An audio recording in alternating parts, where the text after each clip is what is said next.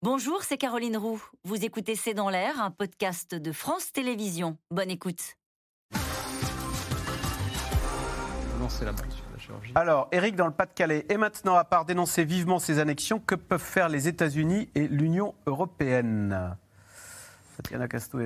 La, ligne de crête, elle est quand même euh, là. D'une part, euh, depuis le début, l'Occident essaie de ne pas euh, tomber dans la co-belligérance, mais tout en livrant les armes. Donc, c'est quand même assez, assez fragile comme positionnement. je pense que l'Occident ne va pas cesser d'armer les Ukrainiens à cause de ces annexions. Et probablement même, ça va faire sauter un certain tabou sur un certain type d'armes de plus longue portée, etc. Mais je pense que l'Occident restera sur sa ligne, ne pas envoyer les troupes et juste continuer à l'armer les Ukrainiens. D'ailleurs, les Ukrainiens ne demandent pas d'envoyer les troupes. Ils, disent depuis le début juste donnez-nous des armes. Si la Russie monte d'un cran dans l'agressivité, l'Ukraine frappera-t-elle le sol russe proprement dit? Euh, Bruno Tertré, ça c'est une ligne rouge. Hein. On ne veut pas que les Occidentaux ne donnent pas des armes pour que les Ukrainiens attaquent le territoire russe les Occidentaux n'auront pas le choix euh, dans la manière dont les Ukrainiens euh, se servent de ces armes. Le choix qui peut être fait par les Occidentaux, c'est à un certain moment de dire attendez, vous voulez envahir subitement la Crimée, c'est une situation totalement fictive. Euh, là, on n'est pas sûr que le président veuille vous donner autant de renseignements, parce que c'est le renseignement qui est le plus important et le plus utile, qu'on vous en a donné quand il s'agissait d'agir contre euh, euh, l'armée russe sur le reste du territoire ukrainien. Donc ça, nous verrons. C'est un scénario auquel les gouvernements occidentaux maintenant pensent beaucoup. Mm, mm. Euh, il y a six mois, ils ne voulaient pas y réfléchir.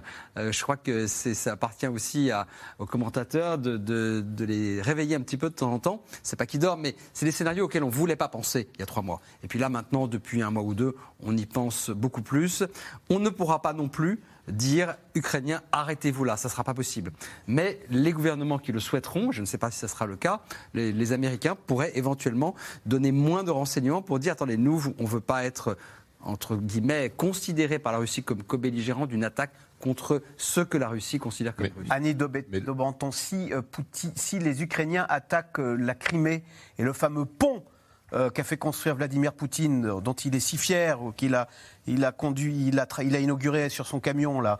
Euh, qu'est-ce que, est-ce que là, c'est pas une ligne rouge qui euh, Non, non, il n'y a pas de ligne rouge dans ce domaine-là, dans la mesure où la Crimée a déjà été attaquée une fois et j'ai eu écho d'une nouvelle attaque ce matin, qui reste à confirmer. Mais là, il est évident que, que ça ne changera pas la tournure des événements.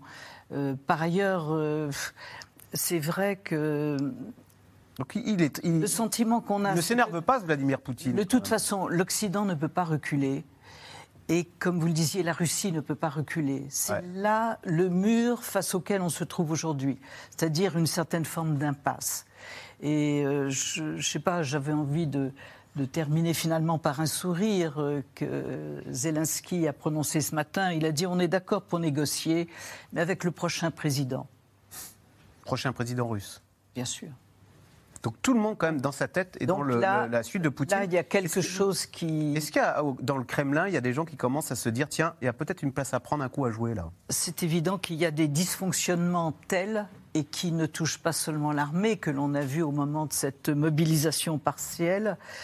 Euh, qui font que, que l'on voit qu'il y a des, des zones qui ne fonctionnent plus ensemble. Alors, euh, vous me direz, vous connaissez tout ça. On l'a vu pour la première fois, Vladimir Poutine, très tactile, avec, euh, échangeant une poignée de main avec euh, d'autres, d'autres, je ne sais pas qui c'était, des, des, généraux ou des, des officiels de, de, l'appareil russe.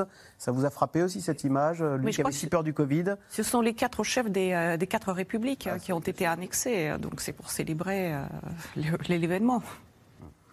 Où étaient les personnes invitées à assister au discours? Ah non, qui étaient? Qui étaient les personnes euh, invitées à assister au discours? C'est vrai qu'on a vu, ça nous a rappelé un peu l'URSS, tous ces gens qui applaudissaient au discours du maître, non? Ils avaient été convoqués. Hein. Les, deux chambres du Parlement et les membres du gouvernement. Oui, les invités d'honneur et après des convoqués. Bernard, dans les Yvelines, l'Ukraine demande son adhésion à l'OTAN. Pourrait-elle recevoir une réponse positive? Non, je ne crois pas. Pourquoi? Parce que, euh, d'abord, l'Ukraine est en guerre et à une partie de son territoire qui est occupée. Euh, on n'intègre pas dans l'OTAN comme cela un pays en guerre dont une grande partie est occupée. Lorsque vous adhérez à l'OTAN, vous recevez une garantie de sécurité de la part de tous les autres membres. Il est évidemment pas question aujourd'hui euh, de le faire. Mais deuxième raison, certains membres de l'OTAN diront de toute façon, nous, on ne veut pas en entendre parler. Or, la décision ne se prend pas consensus. Donc, à l'unanimité. À l'unanimité. Donc ça ne va pas se faire.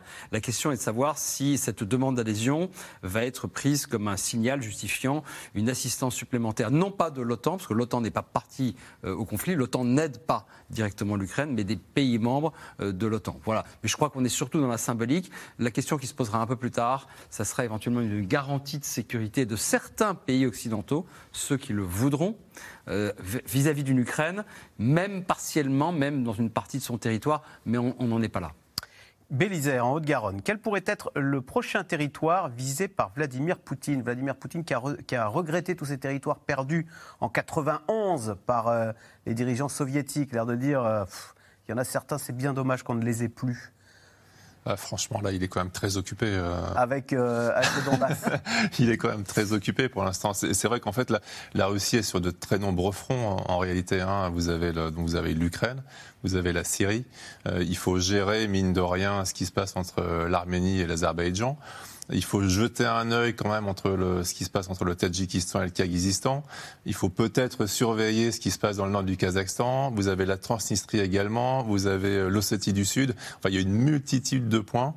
Euh, qui occupent déjà euh, une armée russe, des gardes frontières russes, des, des, diplomatiques russes. Et honnêtement, là maintenant, en rajouter, ça paraît compliqué quand même. Bruno Tertrais, est-il possible que l'Occident pousse l'Ukraine à accepter les négociations que propose Poutine? Non, je ne le crois pas.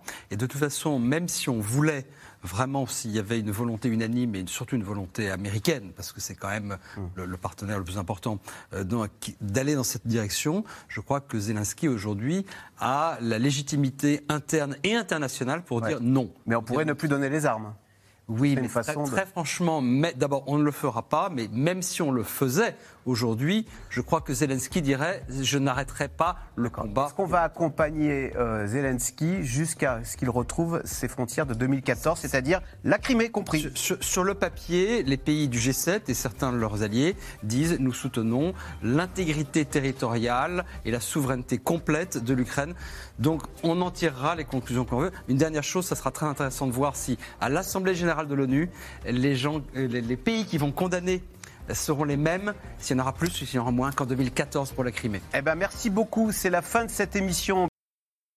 C'était C'est dans l'air, un podcast de France Télévisions. Alors s'il vous a plu, n'hésitez pas à vous abonner. Vous pouvez également retrouver les replays de C'est dans l'air en vidéo sur France.tv.